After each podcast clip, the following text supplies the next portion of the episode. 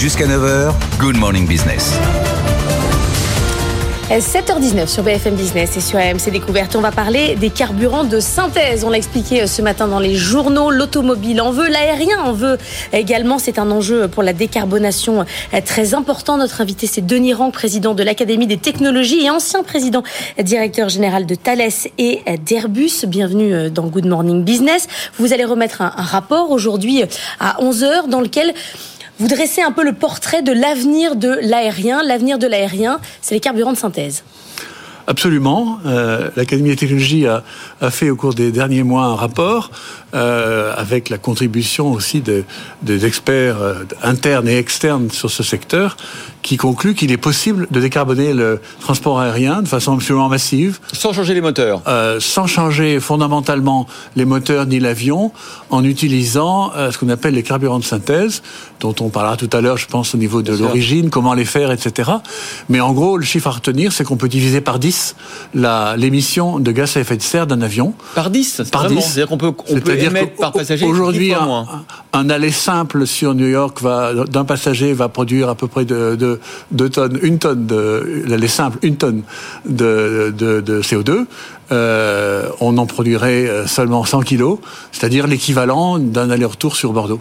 Sauf en, voiture, en voiture. Sauf qu'il faut les produire, ces carburants Donc de synthèse. Aujourd'hui, on, en peut, on en produit très peu et qu'il faut beaucoup d'électricité. Ça, c'est un défi industriel majeur. Oui, euh, il y a plusieurs euh, possibilités pour faire ces carburants de synthèse. On peut partir de la biomasse euh, ou on peut partir d'électricité décarbonée, laquelle peut venir, peut venir de solaire, d'éolien et très largement aussi de nucléaire. Attention, là, il y a un débat entre la France et l'Allemagne, vous le savez. Hein, les Allemands ne veulent pas d'électricité à base de nucléaire.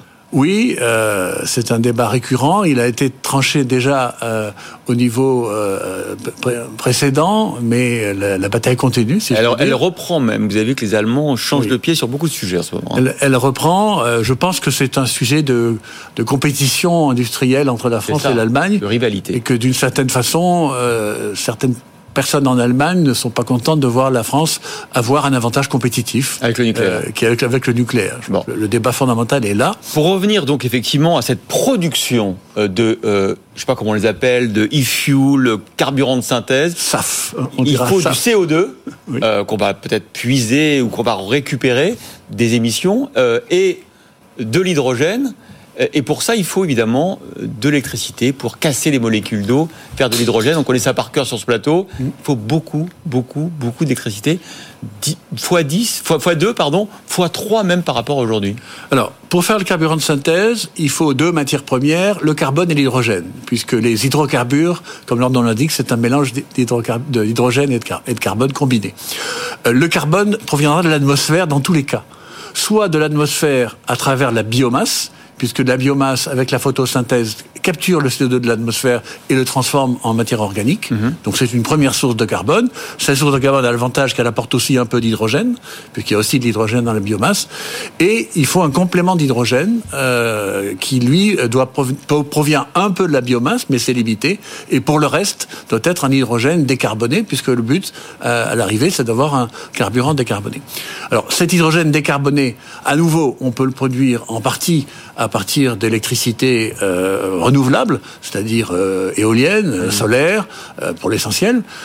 et le programme en France est ambitieux et ce, ce, cette production augmente fortement en ce moment. mais ça ne suffira pas aussi. Et, et donc nous sommes convaincus à l'Académie qu'il faut un mouvement nucléaire majeur pour, pour obtenir ces carburants. Au total, si on prend en compte différents besoins, dont celui du transport aérien, il faut doubler la production électrique ouais. actuelle à l'horizon 2050. Ce qui n'est pas euh, quelque chose d'insurmontable. On a vu dans le passé qu'on arrivait tout à fait. Si on arrive à fabriquer des EPR, ce qui est... Alors, on reste encore à démontrer.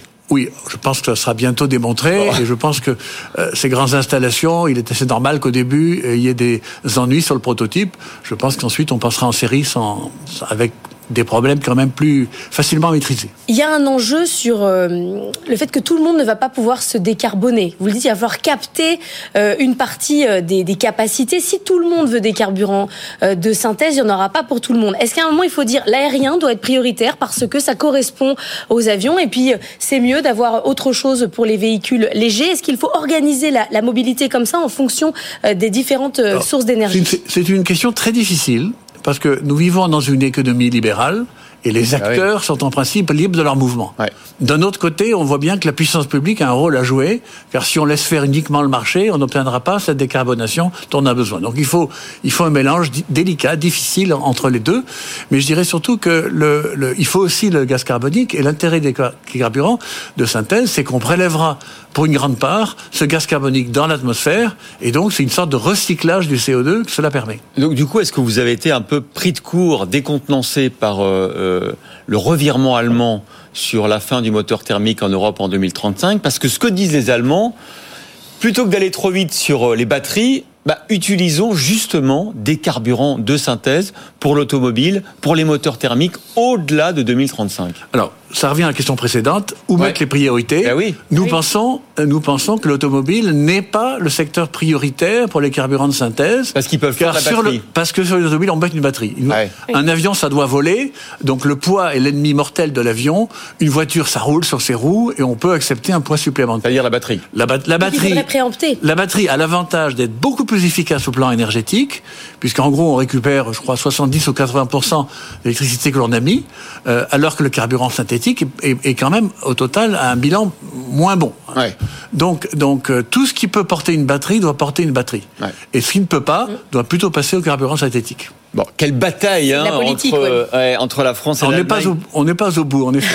quelle bataille entre les technologies, la batterie, l'hydrogène, euh, les euh, carburants de synthèse. Merci, Denis Rank, de nous avoir éclairé sur ces sujets dont on va parler pendant de longues années ici, parce que la. J'espère pas trop longtemps, parce que, comment on dit, ça, ça urge. ça urge, on est bien d'accord.